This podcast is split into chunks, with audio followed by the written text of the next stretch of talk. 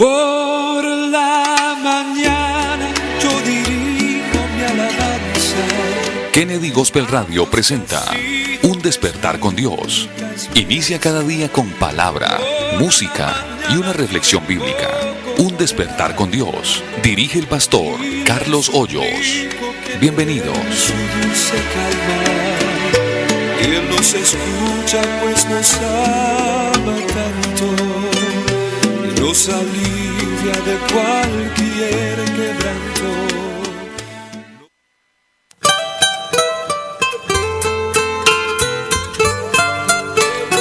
Hermanos y amigos, Dios les bendiga. ¿Cómo amanecieron?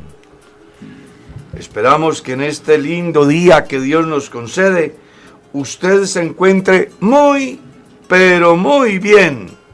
Pues recuerde que este es el día que ha hecho el Señor. Nos gozaremos y estaremos alegres. Así que bienvenidos a este espacio cuya filosofía es volver a la palabra.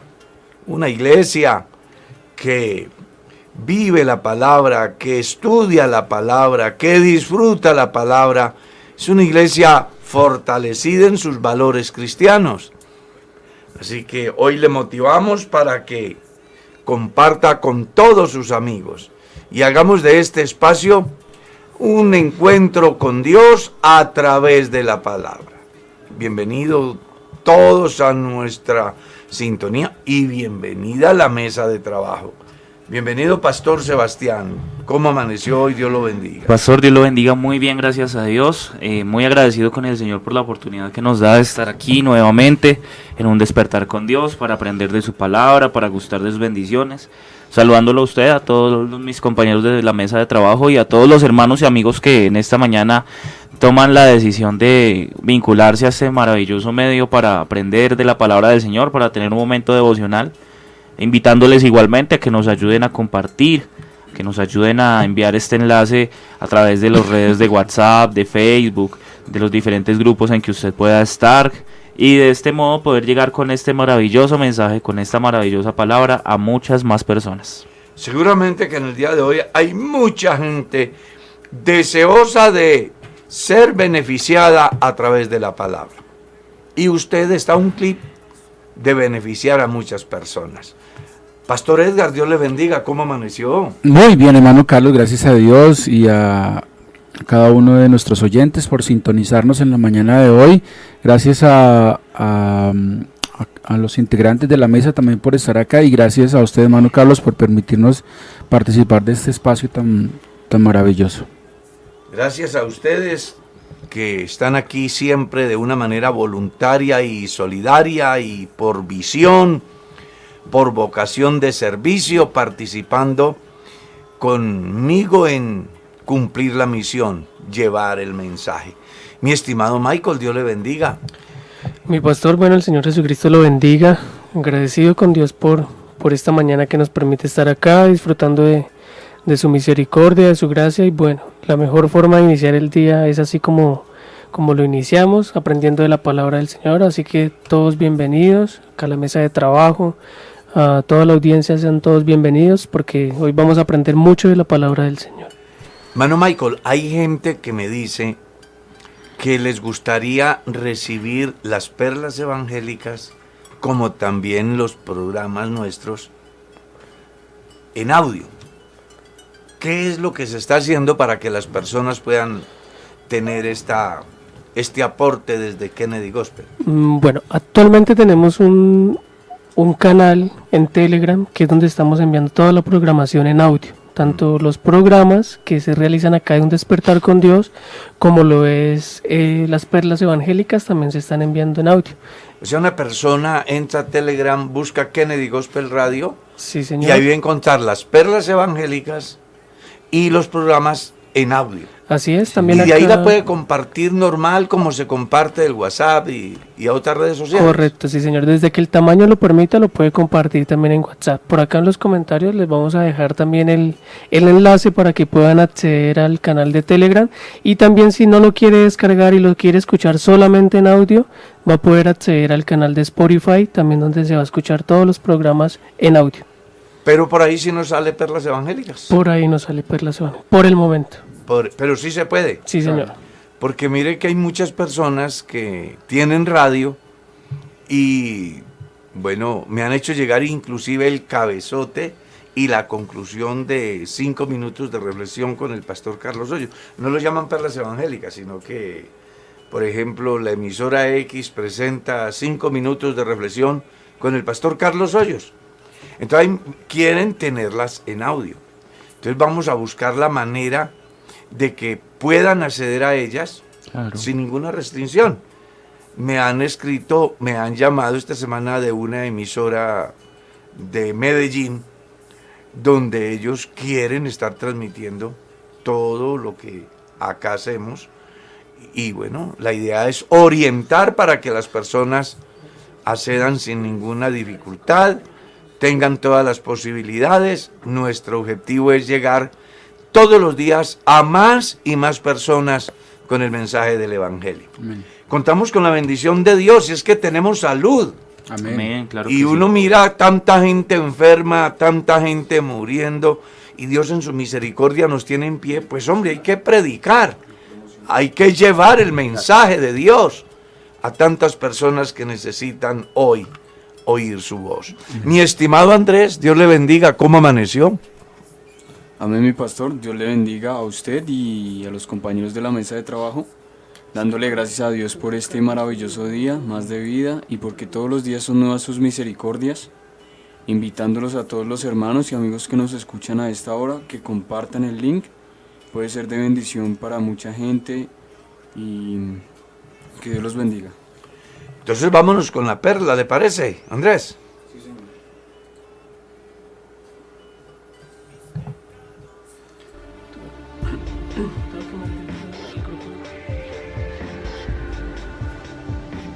Sígueme. Así quiero titular la reflexión basándome en el capítulo 9, el versículo 9 del Santo Evangelio según San Mateo. Leamos. Pasando Jesús de allí, vio a un hombre llamado Mateo que estaba sentado al banco de los tributos públicos y le dijo, sígueme. Y se levantó y le siguió. No es la primera vez que uno lee en las Sagradas Escrituras que Jesús llama a alguien, pues antes había llamado a otros de sus discípulos con un objetivo claro, el de que se convirtieran simplemente en pescadores de hombres. Pues aquí no es la excepción, ha llamado a Mateo diciéndole, sígueme. Con una autoridad absoluta, en ese instante tiene la capacidad de hacer cambiar de pensamiento a un hombre que sin duda alguna estaba aferrado a su puesto, a su profesión, entre otras cosas porque era rentable ser un cobrador de impuestos. Pues la historia dice que cobraban más de lo que les era permitido cobrar. Sin embargo, la autoridad de Jesús es tal que cuando él escucha la voz del Señor que le dice, sígueme, de inmediato, dice la escritura, se levantó y le siguió. Interesante enseñanza para cualquier peregrino hoy en la tierra, para que cuando Dios le llame no se aferre absolutamente a nada. Hay muchas personas que han escuchado el llamado de Dios y entonces colocan obstáculos como aquel que cuando el Señor le ha llamado, él ha dicho, me acabo de casar. Y el otro dijo, acabo de comprar una hacienda. Y el otro dijo, he comprado unas yuntas de bueyes. Pero qué bueno cuando las personas entienden el llamado de Dios, de una vez están dispuestos a renunciar a todo, a dejarlo todo. Hoy se requieren como Mateo cualquier cantidad de personas que tienen el gran privilegio de escuchar el mensaje de Dios que a diario le está gritando al mundo. Si alguno quiere venir en pos de mí, niéguese a sí mismo, tome su cruz y sígame. Porque todo el que quiera salvar su vida la perderá, pero todo el que la pierda por causa de mí la hallará. Es muy posible que Dios le haya llamado a usted muchas veces y de muchas formas y en muchas ocasiones y a través de diferentes medios. Sin embargo, usted sigue renuente porque piensa que el mundo es todo para su vida, porque tiene su visión puesta en las cosas terrenales, porque cree que es necesario hacer un sinnúmero de obras o de empresas que para usted le parecen más importantes que el llamado del Señor. Pero qué bueno que hoy comprendas que Dios te llama con amor eterno que Dios te llama para perdonar tus pecados, para salvar tu alma, para sanar las heridas que el mundo ha causado en tu propio ser. Dios te llama para llenarte de paz y hacerte saber que en Él hay esperanza. Todo lo que el hombre busca sobre la faz de la tierra es efímero, es pasajero, es vanidad, así lo decía Salomón. Pero lo que Dios le ofrece al hombre es eterno. Por eso un día Jesús le dijo a los discípulos, no se preocupen por las cosas que hoy son y mañana no son. Preocúpense por el reino de Dios y su justicia, que lo demás vendrá por añadidura. ¿Será que usted está dispuesto hoy a escuchar la voz del Señor Jesús que te dice, sígueme? ¿Estarás dispuesto a dejarlo todo? Pues hazlo de Mateo. Cuando escuchó el mensaje de Jesús, sígueme, la escritura dice, se levantó y le siguió.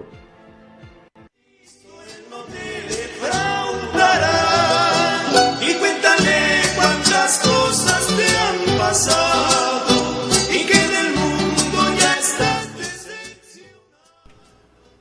Continuamos con el estudio de la palabra de Dios. Ya ustedes saben que ayer estuvimos hablando acerca del pacto de Dios que siempre Dios es el que hace el pacto con el hombre. Hoy vamos a leer desde el verso 18 hasta el verso 22, Pastor Edgar. Amén. Dice la palabra de Dios, el verso 18. Mas estableceré mi pacto contigo y entrarás en el arca tú, tus hijos, tu mujer y las mujeres de tus hijos contigo. Y de todo lo que vive, de toda carne, dos de cada especie meterás en el arca, para que tenga vida contigo. Macho y hembra serán de las aves según su especie, y de las bestias según su especie, de todo reptil de la tierra según su especie. Dos de cada especie entrarán contigo, para que tengan vida. Y toma contigo de todo alimento que se come y almacénalo, y servirá de sustento para ti y para ellos. Y lo hizo así Noé, hizo conforme a todo lo que Dios le mandó. Aquí en este pasaje pudiéramos encontrar así de carrera tres sermones. ¿Cómo los llamaría, Pastor Sebastián? A ver, búsqueme ahí tres títulos para sermones. Tratemos de ayudar a alguien que está pensando en el sermón para el domingo. O para un culto evangelístico. O doctrinal. Yo qué sé. Ahí hay, así, como dice por ahí abuelo de pájaro, hay tres importantes títulos para sermones. ¿Cuáles encontraría usted? Yo encontraría acerca del pacto. ¿Cómo lo llamaría? Lo podría llamar em, Dios establece, el hombre obedece. Por ejemplo, qué importante título. Em, podría encontrar otro sermón acerca de, cómo Dios pone el orden del macho y la hembra para que den vida, para que subsistan las especies. Entonces, eh, podría llamarlo así. Mm, la subsistencia de la especie y hablaría sobre cómo Dios establece un orden natural ah. para que puedan subsistir. Y el otro, em, acerca de la obediencia de Noé. Entonces, sí, obedecer a Dios podría ser un... Michael, deme ahí tres títulos. A ver, ya hay tres títulos por ahí muy importantes. Usted es un predicador y necesito que me organice tres sermones para la campaña evangelística esta semana o de doctrina. A ver. Estaba viendo uno, pastor, acá acerca del versículo 22, donde habla acerca mm, de que Noé hizo conforme a todo lo que Dios le mandó. Mm. Eh, ¿Se podría hablar acerca de la fe de Noé? No, por eso, pero usted cómo llamaría el eh, Fe inconmovible. Fe inconmovible. Aquí Se- sería, sería un título. Ujú. Mm, otro hablando acerca de las especies, Sí, eh, lo llamaría el orden establecido, el orden sí, establecido. acerca del- de lo que Dios tiene. Sí, Y el pacto mm, lo llamaría, podría ser eh, relación con Dios, acerca hablando del, del, par- del pacto que Dios tiene con el hombre, donde o Dios sea, lo también, llamaría relación con Dios podría ser, relación con Dios. Pastor Edgar. Bueno, yo le pondría el primer título, le pondría, eh, basado en el versículo 22, Dios lo mandó. Dios lo mandó. Qué interesante. El segundo eh, le pondría almacenando. Almacenando. Sí, Y el tercero, dos de cada especie. dos de cada especie. Ya, bueno. Si ve que ahí surgieron nueve sermones. Allá está el predicador, el joven, la señorita que lee el pasaje. Es que uno muchas veces lee el pasaje y no encuentra. Por ejemplo, yo no había visto todo lo que ustedes han visto. ¿Sí? Entonces, aquí de eso se trata, que aprendamos a través de la palabra. Entonces, ahora sí vamos con el estudio. Si a mí me correspondiera, yo llamaría el sermón beneficiados del pacto, yo llamaría el sermón Dios estableció un orden, yo llamaría el sermón haciendo las cosas como Dios manda. ¿Ya? Y en términos generales, le- el, el sermón de esta mañana que voy a predicar aquí, por ejemplo, yo lo llamaría haciendo las cosas como Dios manda, basándome en el versículo 22. Porque es un pasaje que nos muestra cómo Noé no cuestiona para nada lo que Dios le manda. Además porque la misma escritura dice que hizo las cosas Como Dios. como Dios le mandó que las hiciera. Ahí hay que hacer un trabajo muy grande en cada uno de nosotros, porque nosotros somos dados a cuestionar, Claro. ¿cierto? Y miramos muchas veces decisiones que se toman que siempre se hacen con la mejor intención, sin llegar a pensar en afectar negativamente a nadie. Siempre pensando lo positivo. Pero entonces cuestionamos. Sí, hermano Carlos, y, y que sobre todo cuando uno habla de Noé, uno habla acerca de que construyó el arca, Claro. pero el- las tareas que tenía después de construir el arca no eran pocas. No, no Era jun- juntar los animales y almacenar alimento para quién Todos sabe ellos. cuántos animales durante un tiempo que duró el diluvio.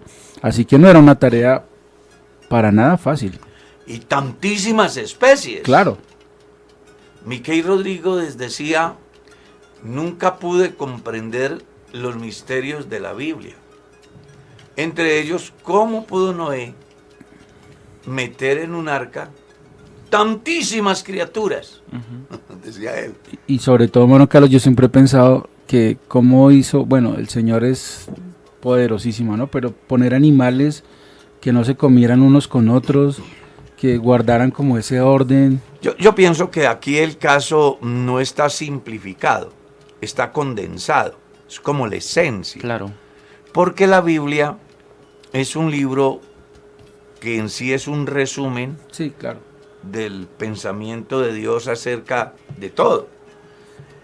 Pero creo yo que se me ocurre pensar que cada uno tenía su apartamentico, ¿no? O sea, el trabajo de Noé fue mucho más de lo que uno lee. Sí, claro, Pues es que imagínese 120 años haciendo ese trabajo. claro. Desde preparar los materiales, ubicar el sitio y comenzar a, a- a desarrollar el plano. A cerrar todos los árboles. Todo, no, el trabajo de Noé también es un modelo al pastor de hoy. Hay que trabajar incansable todo el tiempo. Nosotros como predicadores del Evangelio estamos llamados a, a entender de que no hay vacaciones, no hay festivos, hay que trabajar todo el tiempo. A mí me llama la atención cuando me escriben hermanos o cuando me han preguntado pastores, hermano, ¿y mañana hay programa? Entonces yo les pregunto, ¿comerán mañana?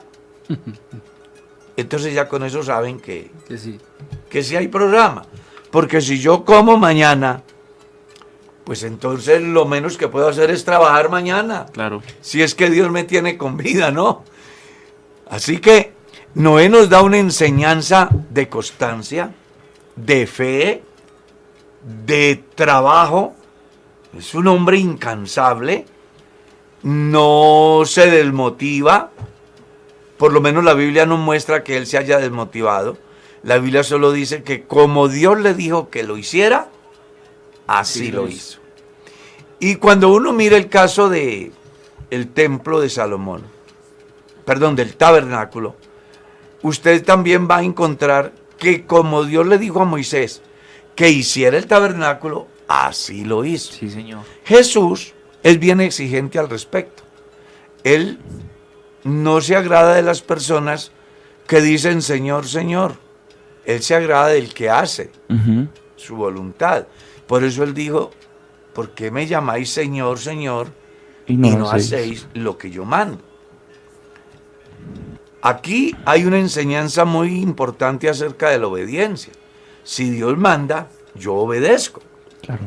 Y Noé, Abraham, un ejemplo muy interesante es el de Abraham. Porque si ustedes miran la vida de Abraham, no es para nada fácil yo estar con toda mi familia. Y un día se le ocurre a Dios decir, vete vaya. de tu tierra y de tu parentela al lugar que yo te mostraré. No le dijo ni siquiera, siquiera a, para dónde. a 20 kilómetros. eh, en, no, no, simplemente al lugar que yo te mostraré. Yo me imagino a Abraham en el camino. Y alguien se le acerca y le pregunta, Abraham, ¿para dónde va? Dijo, no sé. No sé. Dice, venga, ¿y cómo ha sido? Si yo voy a responder, Jehová me lleve. Claro. Y yo me lo imagino llegando a algún lado mirando para arriba. ¿Aquí? ¿Será no, aquí? No, siga. No, no, hasta todavía no es. Me parece tremendo porque él llega y se establece allá en la ciudad, en la, en la tierra prometida, pero Hebreos va a decir que él habitó como extranjero Claro. porque esperaba no esa tierra, sino una... Él salió más allá. Sí, señor. Digo, si Dios me llama, es para algo muy importante, Ajá. yo me voy. Parece que Abraham, según el texto de Hebreos, pensó que iba al cielo a pie, ¿no? Sí, señor. Algo así. Algo así es lo que quiere decir. Sí, porque eso es lo que dice el texto. Así es. Habitó en su propia tierra como extranjero porque pensaba en la otra. Sí, señor. En una Digo, no hecha de manos de hombres. Exactamente, digo, bueno, yo comienzo el camino aquí y termino en el cielo. Qué interesante mirar cómo la obra de Dios, cómo Dios hace el milagro en el hombre de tal manera que el hombre está en condiciones de creer que sus promesas son fieles. Y hoy el mensaje no es a Noé, no es a Abraham, es a cada creyente en cualquier lugar.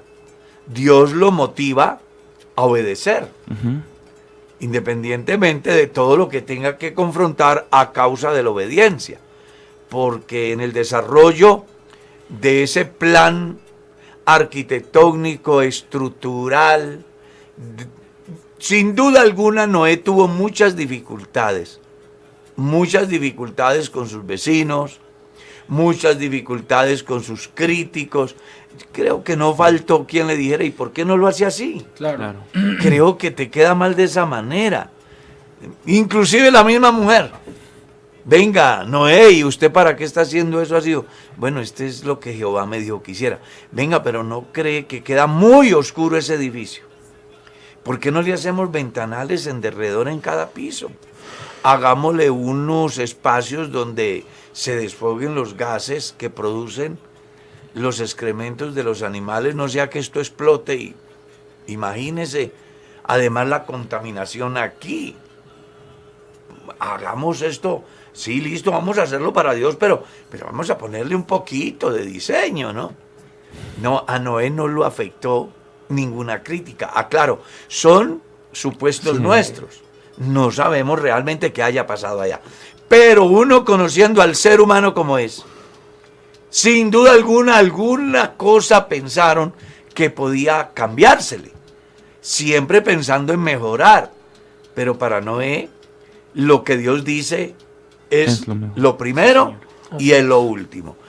Y dice que como Dios le mandó que lo hiciera, así, lo, Así lo hizo. hizo. Y en ese hacer como Dios le mandó, estaba impreso la construcción del arca, el llevarlos Animales. en su orden, el provisionar el alimento. Claro. O sea, no es un trabajador. Hoy, en nuestro tiempo, creo que hay una cadena que habla de los titanes, ¿cierto? Y les dan premio a los titanes. Pues hombre, yo creo que no es mi titán. Si me piden que lo postule, creo que no hay un hombre tan trabajador que reúna tantas cosas a la vez como Noé.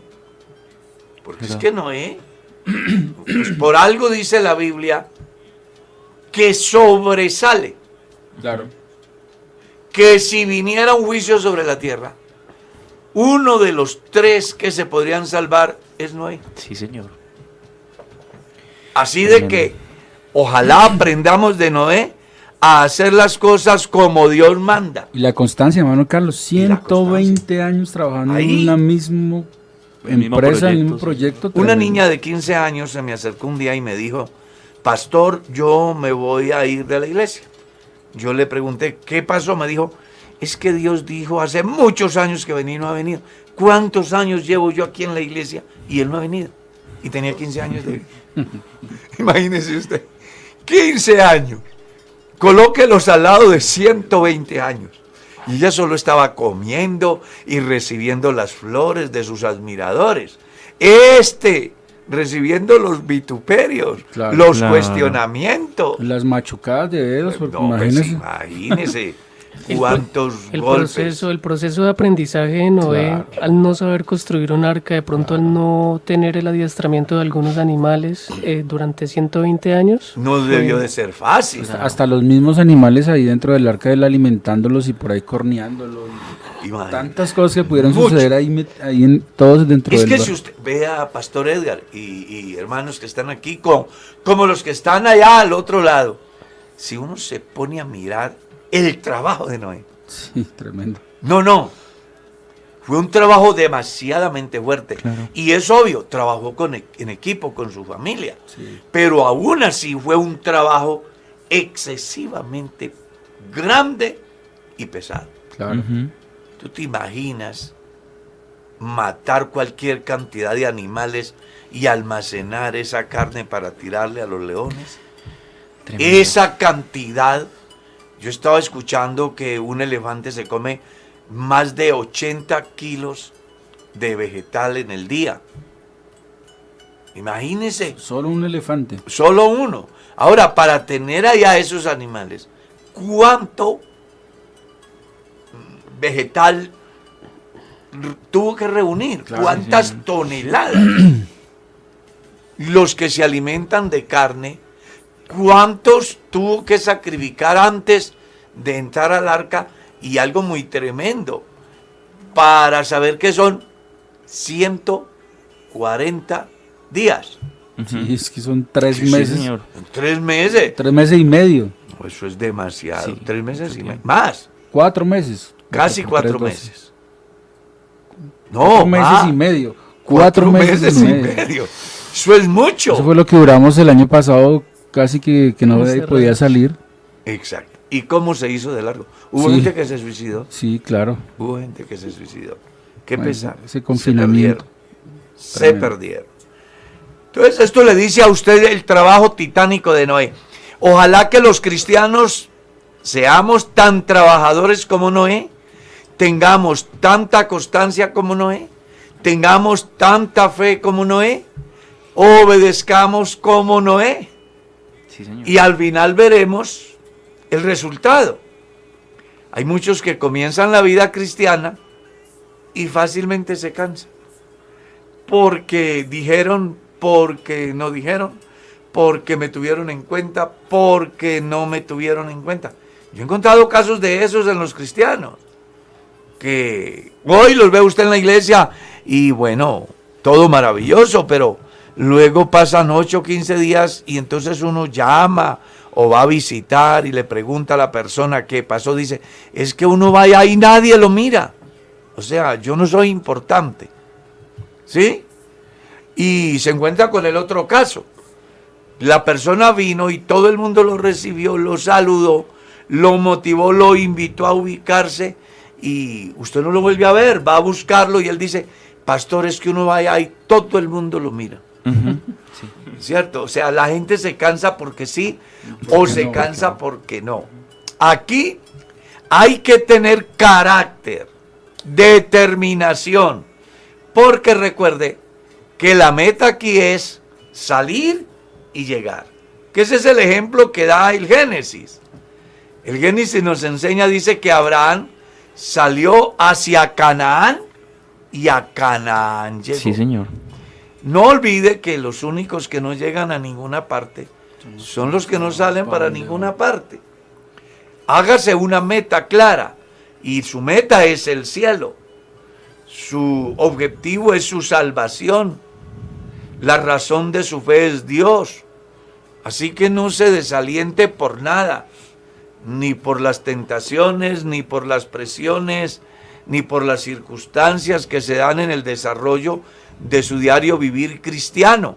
Es muy posible que tenga días donde llore como un niño, otros días donde ría a carcajadas, otros días donde a lo mejor se encuentre como en un equilibrio. Aquí lo importante es tener en cuenta,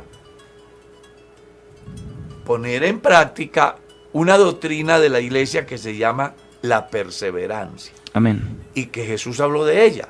El que perseverare hasta el fin, Este este será salvo. Y que es el mismo mensaje que Dios le da a las siete iglesias de Apocalipsis. Amén. Al que venciere, al que venciere. Está hablando de, de luchar, de pelear la batalla, perseverar hasta obtener la victoria. Entonces, no vamos a dejarnos asfixiar por las ambiciones. No nos vamos a dejar desmotivar por la lujuria de nuestra carne. No nos vamos a dejar llevar por ambiciones que afectan nuestra comunión con Dios. Amén. Más bien hagamos lo que el apóstol Pablo dijo. Hablo entre los que somos perfectos. No que yo ya lo sea, sino que una cosa hago, olvidando lo que queda atrás. Miro adelante. Amén. Es que hermano, si usted mira a la derecha, a la izquierda o atrás, usted no va a llegar. A ningún lado. Aquí hay es que estar mirando al Señor como el hombre de Dios que en el momento de dificultad se detuvo o se sostuvo como mirando Al- al invisible. ¿Usted se imagina lo que es mirar al invisible? Eso es de fe. Claro. Más allá de la adversidad hay uno que tiene la respuesta a mis interrogantes y así tenga que pasar lo que tenga que pasar y enfrentar lo que tenga que enfrentar, voy a llegar. Yo me imagino el caso, por ejemplo, de, de Job. Todas las cosas se van en contra de su proyecto de vida. ¿Qué padre de familia no quiere ver un futuro promisorio para los suyos? Y de hecho Dios lo había bendecido. Tenía todo. Además gozaba de buena imagen, de mucha reputación en la sociedad. La Biblia dice que cuando él salía a la plaza, la gente le tenía una silla a él. Este es para Job, Sí, señor. porque además era poeta. Un tipo que sabía hablar, que sabía encauzar a la gente para bien. Y un día se levanta y encuentra de que sus hijos han muerto, sus haciendas se acabaron, sus amigos se volvieron contrarios, se convirtieron en jueces.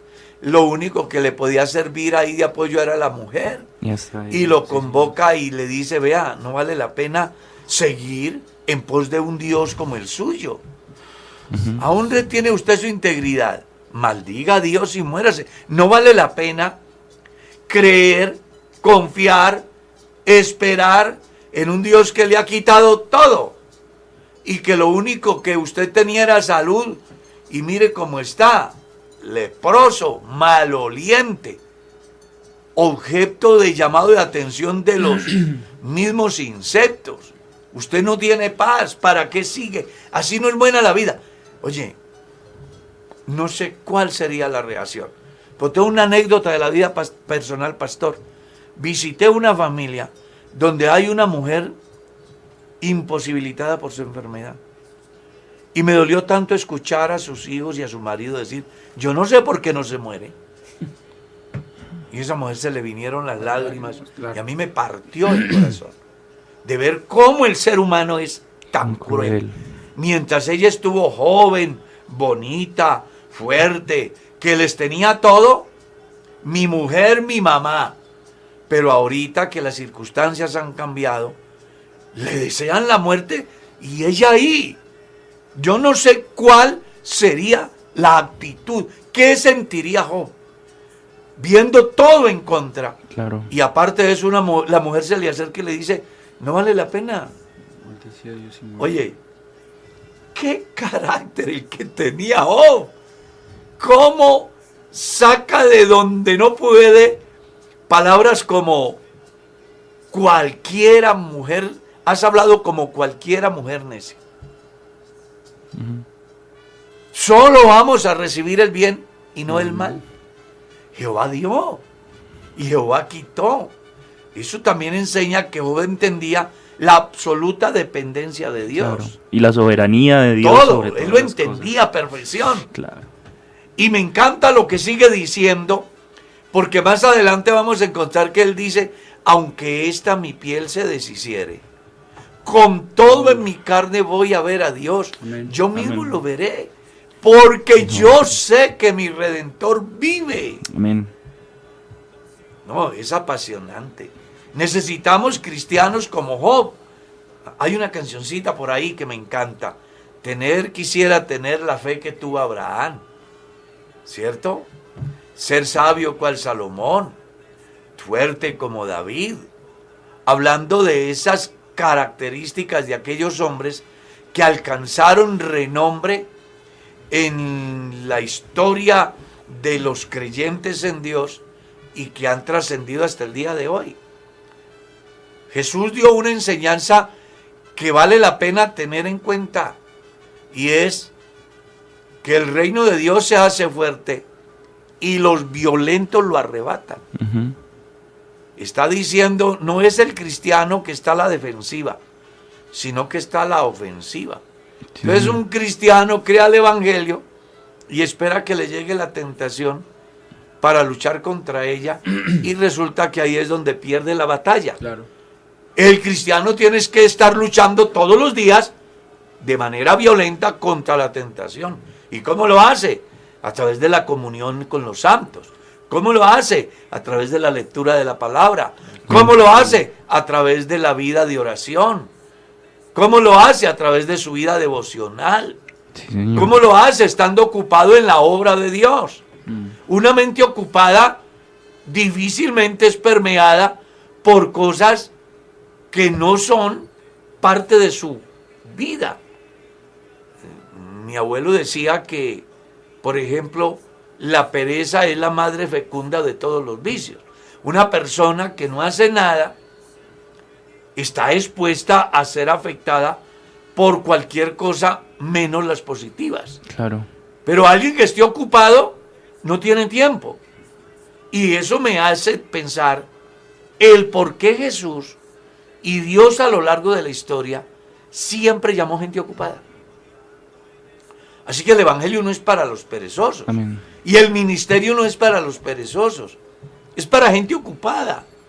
Es para gente que se dé cuenta que hay mucho más que hacer antes de poner a divagar el pensamiento en cosas vanas que al final se convierten en su propia destrucción y que afecta a su familia y a la sociedad que le rodea. Hermano Carlos, y, también añadirle a eso que cuando nosotros también eh, nos ocupamos en de alguna manera ayudar a los demás, pues nuestros propios problemas ya no son tan grandes como eran al principio, sino los comenzamos a ver pequeñitos.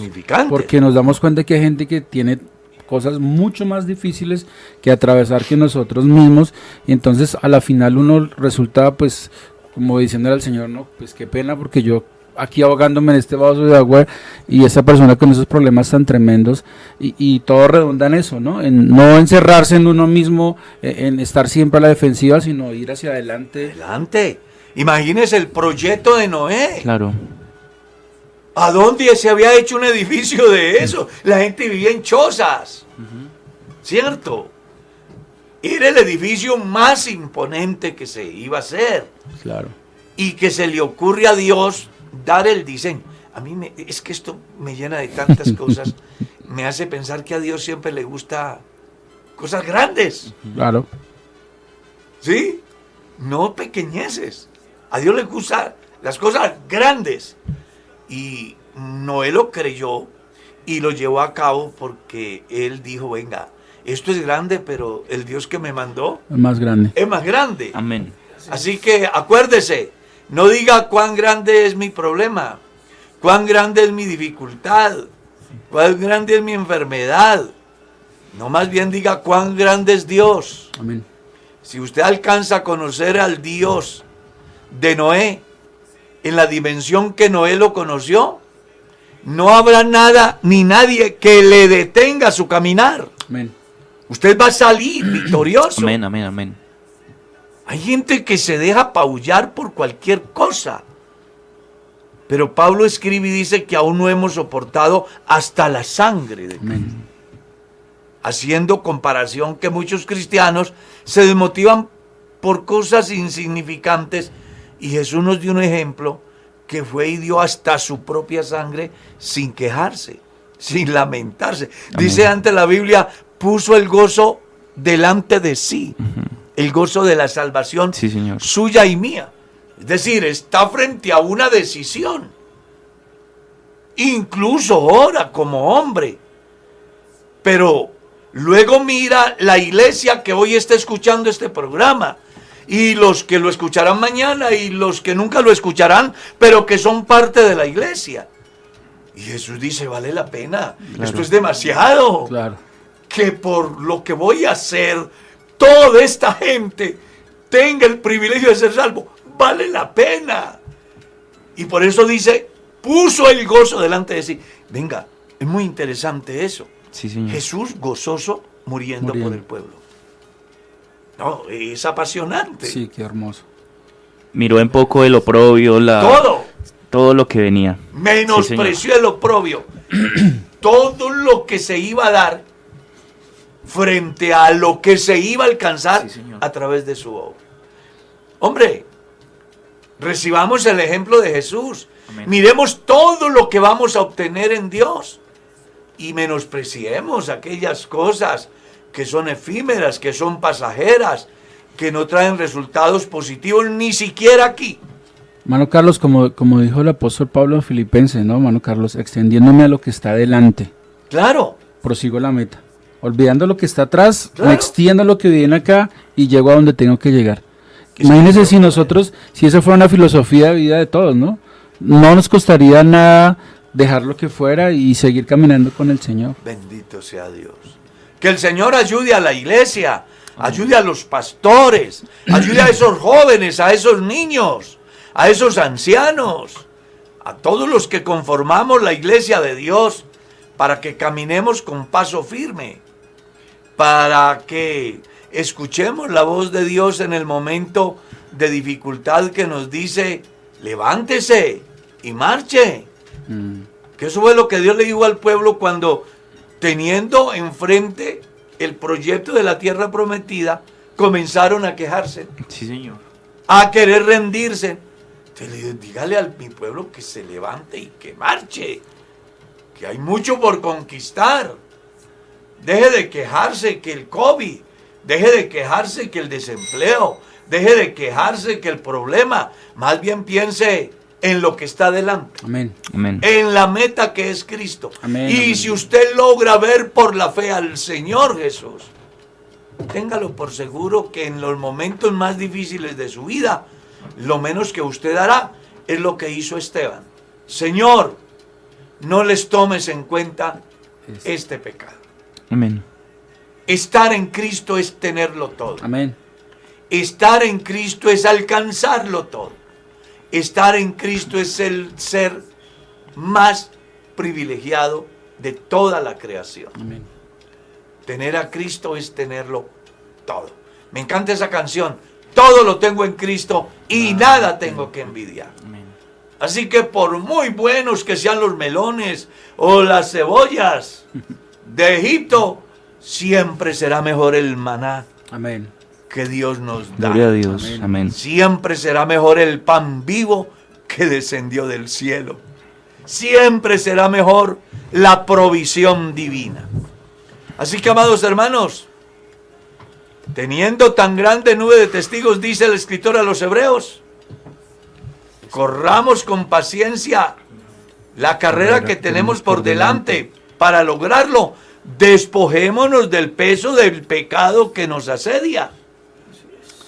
Porque lo que hace difícil el caminar es el que estamos asediados de pecado y nos detenemos más en el pecado que en la meta que queremos obtener, alcanzar. Entonces dice el escritor consagrado, venga, lo que ustedes están viviendo no es solo ustedes, eso lo vivieron los cristianos de todos los tiempos. Amén. Ustedes, ¿por qué teniendo tantos testigos, ahora quieren desistir? No, no, no, despójesen. Es como si les estoy diciendo, den esa carga que llevan. Ríndasen por completo a Jesús. Entréguenlo todo. Amén. Y estén seguros de que van a alcanzar a llegar a la meta que tenemos por delante. Amén. Es muy diciente lo que dice la escritura aquí con respecto en el momento de Noé y lo que implica en la práctica del cristiano en el día de hoy. Porque ese cuento de que el Antiguo Testamento no tiene nada que ver con nosotros, eso es algo así como pensar recoger guanábanas de un árbol que no tiene raíces. ¿Cierto? Claro. Lo que aquí estamos leyendo es una lección importantísima que si usted y yo la sabemos mirar, nos afectará positivamente. Y que por algo está escrita, por algo está ahí. Si Dios hubiera visto que los cristianos no necesitan el Antiguo Testamento, pues, No para, pone. pues para qué el Antiguo Testamento. Venga, y hago esto, ustedes dirán, ¿y por qué lo hace el pastor? No es que hay predicadores que dicen que no. Pero ¿qué vamos a hacer si la Biblia está compuesta del Antiguo y el Nuevo Testamento? Amén. Y Claro, aquí hay una enseñanza maravillosa, la cual hemos disfrutado esta mañana. Amén. ¿Y Amén. dónde toma la raíz el Antiguo Testamento? ¿Y cómo podemos traerla nosotros en la práctica? Para que seamos perseverantes como Noé, para que tengamos fe como Noé, para que creamos como creyó Noé, para que seamos justos como Noé, para que hallemos gracia ante Dios como Noé. ¿Cómo? Haciendo las cosas como Dios manda. Ahí estuvo el sermón. ¿Qué le pareció? Ya estuvo hecho con Esto, puntos esto y está todo. maravilloso. Y es que en días pasados dimos una enseñanza aquí en la escuela dominical que la llamamos Aprendiendo por cabeza ajena. Sí, y recuerdo que aquella vez hicimos alusión a la primera carta a los Corintios capítulo 10, donde la escritura enseña que todos los eventos que se dieron en el pueblo en el Antiguo Testamento tienen que servirnos como ejemplo a nosotros para que no forniquemos como ellos, para que no murmuremos para- como ellos, para que no seamos idólatras como ellos. ¿Ya? Entonces, cuando uno mira la escritura, encuentra que hay un mensaje completo que Dios quiere dejarle al hombre de hoy acerca de que así como hubo, hoy deben de haber hombres Amén. que estén Amén, dispuestos amén. a vivir la vida cristiana, a pagar el precio, a correr con paciencia, a despojarnos del peso y del pecado que nos asedia, a poner la mira en el blanco que es Cristo, a renunciar a lo que sea necesario renunciar. Es que hay tanto por delante. ¿Ya? Amén. A mí me apasiona lo que dice el escritor a los hebreos, porque nosotros no somos de los que retrocedemos para perdición Sí, señor. Amén. del alma, sino de los que tenemos fe. Y antes ha dicho él, por tanto es necesario que con más diligencia atendamos a las cosas que hemos oído, no sea que nos deslicemos. Amén. Hay un dicho por ahí popular, el pueblo que olvida la historia está condenado a repetir los mismos errores. El cristianismo se basa precisamente en aquellos que nos antecedieron y que dieron la batalla, que tuvieron momentos muy difíciles. Yo miro a Pablo en la carta a los romanos y, y déjenme en- como dibujar un cuadro. Pablo está en el suelo. Satanás le tiene las garras en el cuello. Los ojos de Pablo se le están saliendo. El oxígeno no le está llegando a los pulmones. Y logra Pablo mirar a Satanás y le dice, yo te voy a vencer porque Dios someterá en breve a Satanás bajo vuestros pies. Lo miro diciéndole, nada, ni lo alto, ni lo bajo, ni lo pasado, ni lo presente, ni ángeles, ni principados, ni potestades, ni hambre, ni cuchillo, ni espada, ni desnudez, nada, porque en Cristo somos más que vencedores. Las luchas que dio, la batalla que dio Pablo no fue pequeña, Sí. como la que tiene que dar hoy todo cristiano.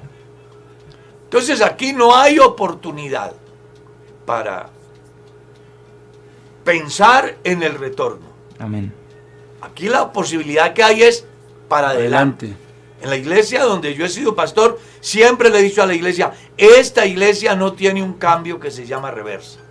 Los carros lo pueden tener, pero la iglesia no, porque vamos para adelante. Amén. La senda del justo es como la luz De la aurora. Y la victoria la vamos a obtener en el que ya la obtuvo por nosotros. Amén. Así lo entendió Pablo. Más gracias sean dadas a Dios que nos da la victoria por, medio de nuestro Señor Jesucristo. Amén. Pero para lograrlo, para poder flotar sobre un mundo inundado, hay que hacer el arca como Dios dijo. Amén. Para usted superar todo, hay que vivir como Dios manda. Para llegar al cielo, hay que obedecer a Dios como Él enseña. No se invente doctrinas. No diseñe ideas buscando encontrar desechos para llegar al cielo. Sufre el proceso. Cruce el desierto. Al otro lado está la tierra prometida. Gloria a Dios. Amén, amén. Aquí tendremos que pasar muchas cosas. El escritor consagrado decía, muchas son las aflicciones del gusto, pero de todas ellas le librará Jehová. Y Jesús dijo algo similar. Estas palabras os he hablado para que mí tengáis paz. En el mundo tendréis aflicción. Confiad, yo he vencido al mundo. Y Pablo escribiendo a los corintios les decía, más gracias sean dadas a Dios que nos da la victoria por medio de nuestro Señor Jesucristo. Amén. El tiempo se fue y no nos dimos cuenta. Es que uno se emociona aquí. O en mi caso personal, yo me emociono. Es muy hermoso. Yo disfruto el Evangelio, me encanta esto de la palabra de Dios. Entonces vamos a orar y vamos a pedirle el favor al pastor Sebastián que nos ayude a orar por tantas personas que necesitan y que necesitamos hoy de la oración. Hay enfermos, hay gente triste, hay gente con dificultades familiares, hay tantas personas con deseos de reaccionar y volverse a Dios.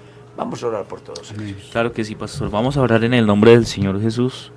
Eh, hace un momento leía algunos comentarios de algunas personas que pedían oración y, y pasó algo curioso. Estaba el comentario de la persona que pedía oración y enseguida había una persona que escribía que gracias a la oración que se había hecho en un programa, el Señor la había sanado de COVID. Eso va a pasar aquí hoy. Así que confiemos en que Dios tiene el poder para orar y, confíe usted allí en su hogar que mi Dios es todopoderoso para salvarle, para sanarle, para sustentarle en medio de cualquier dificultad. Señor Jesucristo, Padre bendito, en tu presencia estamos, Señor, en esta mañana, reconociéndote, Señor, sabiendo que eres el dador de la vida, el que hace maravillas, que nos ha dado todo, Señor, que por tu gracia hoy estamos aquí Por tu misericordia hoy estamos acá respirando, Señor, y gustando de tus beneficios. Te ruego, mi Dios, que nos ayudes a nosotros, a cada uno de los que nos encontramos en este programa, a los hermanos, a los amigos que escuchan, Señor, que participan hoy. Te ruego, Señor Jesucristo, que sea tu gracia para con nosotros, que extiendas tu mano, Señor, y nos ayudes. Bendice a aquel que necesita hoy, Señor, de una sanidad, aquel que necesita hoy de un empleo, aquel que necesita hoy de una salida a una situación difícil, Señor, aquel que necesita de tu ayuda para poder orar, Señor Jesucristo, en su familia para poder hacer algo especial, Señor. Yo te ruego que seas tú dando la gracia, dando la sabiduría, dando el control, Señor Jesús, de cada situación, que podamos nosotros salir adelante, llevar a cabo este proyecto que nos has entregado en la mano, Señor, que es nuestra salvación. Que podamos, Señor, seguir esta carrera sin desistir, mirándote a ti, Señor Jesucristo, puestos los ojos en ti, mi Dios, que eres el autor el consumador de esta fe que nosotros hoy podemos gustar gracias a ti. Te ruego, Padre bendito, obra, obra en medio de cada situación, en medio de cada necesidad. Que sea tu poder, Señor, que sea tu mano, que sea tu Espíritu Santo con cada uno de nosotros. En el nombre de Jesús te lo pedimos, en tu nombre santo, mi Dios. Amén. Amén. Amén. Antes de irnos les queremos recordar que mañana es el Pastor Responde. Sí, Señor. Así de que ya desde ya vayan pensando en sus preguntas. Y informamos a la iglesia que tenemos culto este jueves a las 7 de la noche, no se lo pierdan. Y el viernes estaremos también en un importante culto acá en la iglesia. Tenemos un lugar preparado para todos los que quieren venir. Inscríbase, que los formatos les van a llegar. Aproveche la oportunidad de reunirse, porque ya usted sabe que este fin de semana no podremos reunirnos. Sí, Señor. Y no sabemos qué pase aquí al martes. Amén. Porque es muy posible que a causa del incremento de la peste decidan otra vez cerrar por otra cuarentena. Entonces aprovechemos. Claro que sí. Aprovechemos la oportunidad. Pues no siempre vamos a tener la oportunidad. Pero ahora la tenemos. Entonces nos vamos, Pastor Edgar. Bueno, Carlos, Dios le bendiga a usted y a todos los que pudimos estar acá y a todos nuestros oyentes. Creo que hoy aprendimos muchísimo. Me quedo con algo que su merced dijo y es que no interesa cuál sea la tarea, lo grande que sea la tarea. Dios es más grande que esa tarea. Y invitar a todos nuestros oyentes a compartir ese enlace. No importa que usted no se lo haya podido enviar en vivo, ellos lo pueden escuchar más tardecito. De pronto conocen a alguien que esté pasando por una circunstancia difícil que la palabra de Dios haga su efecto. Muchas gracias a todos. Y quiero aprovechar para agradecer a todos los que nos escucharon, porque me están diciendo aquí en las redes que 570 y pico de personas compartieron el enlace. Qué bendición. Si la compartió a una sola persona son 570 y pico. Y si la compartieron a más, en mi caso personal yo se las compartí a más de 300 mil personas el enlace hoy. Entonces, no sé a cuántos vamos a estar llegando. Y los motivamos para que sigan compartiendo los que vayan llegando. Amén, amén. Pastor Sebastián, nos vamos. Mi pastor, Dios lo bendiga a usted, a todos mis compañeros de la mesa de trabajo. Em, recordarles a todos los hermanos, me están, están escribiendo que cómo se inscriben para el culto. Es muy sencillo, mm, escriba un mensaje al WhatsApp 322-360-7791 y por ahí le estaremos enviando el formato para que usted pueda inscribirse y asistir a los cultos. Eh, pero la persona tiene que mm, colocarle nombre a Claro, 322-360-7791 es el CIC, Centro de Información eso, Cristiana. Coloca el número que le acaban de dar y le coloca de nombre CIC. Sí, señor. Y entonces, cuando de aquí del Centro de Información Cristiano se le envíe el formulario, le llega a usted, lo llena, es simple hacerlo y lo devuelve. Sí, señor. Y le quedará el cupo apartado. Claro que sí. Ojalá que este jueves tengamos una asistencia maravillosa y este viernes aprovechemos. Amén, amén. Porque no sabemos qué nos espera hacia el futuro. Lo que sí estamos seguros es que estamos en las manos de Dios. Confiando en Dios así será. Un abrazo para todos. El Señor Jesús les bendiga. Mi estimado Michael. Mi pastor, bueno, qué bendición haber aprendido más de la palabra del Señor. Eh, bueno, gracias a Dios que nos permitió estar acá. Así que todos invitados también para que el día de hoy continuemos sintonizados con la programación de Kennedy Gospel. Hoy hay varios programas por ahí. A las tres y media está el programa de Historia Bíblica. Hoy los de Misión Juvenil también. Miguel? Sí, señor. Los de Misión Juvenil también tienen programa ¿Quién? hoy. Misión Juvenil. Misión Juvenil. Sí, señor. Y a que las... Es un departamento de estudiantes universitarios. Sí, señor. Así Eso es. es, es interdistrital. Es un, un comité que funciona del Distrito 2 y el de, distri- de nuestro Distrito 28 eh, en pro pues, de, del trabajo del evangelismo estudiantil y del evangelismo en las universidades.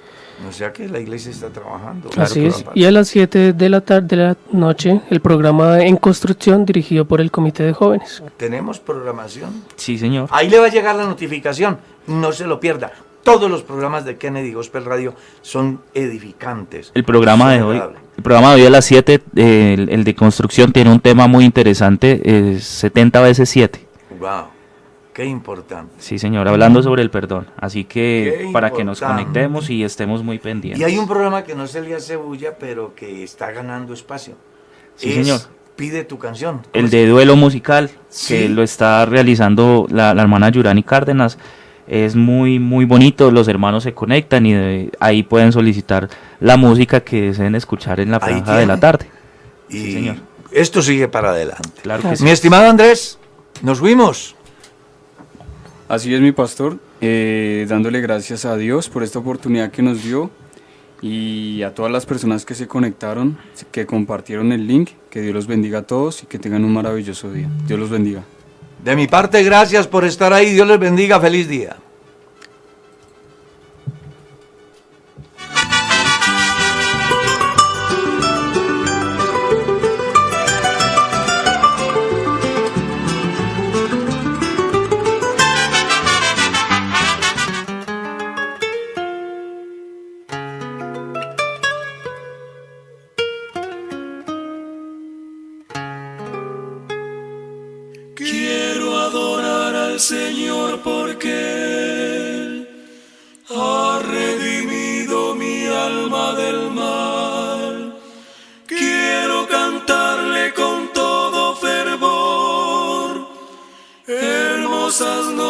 Con el corazón.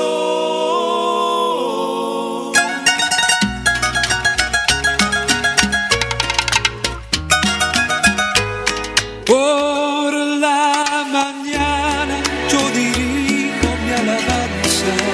Kennedy Gospel Radio presentó Un despertar con Dios. Inicia cada día con palabra, música y una reflexión bíblica. Los invitamos para que nos sintonice mañana a esta misma hora y por esta misma emisora. pues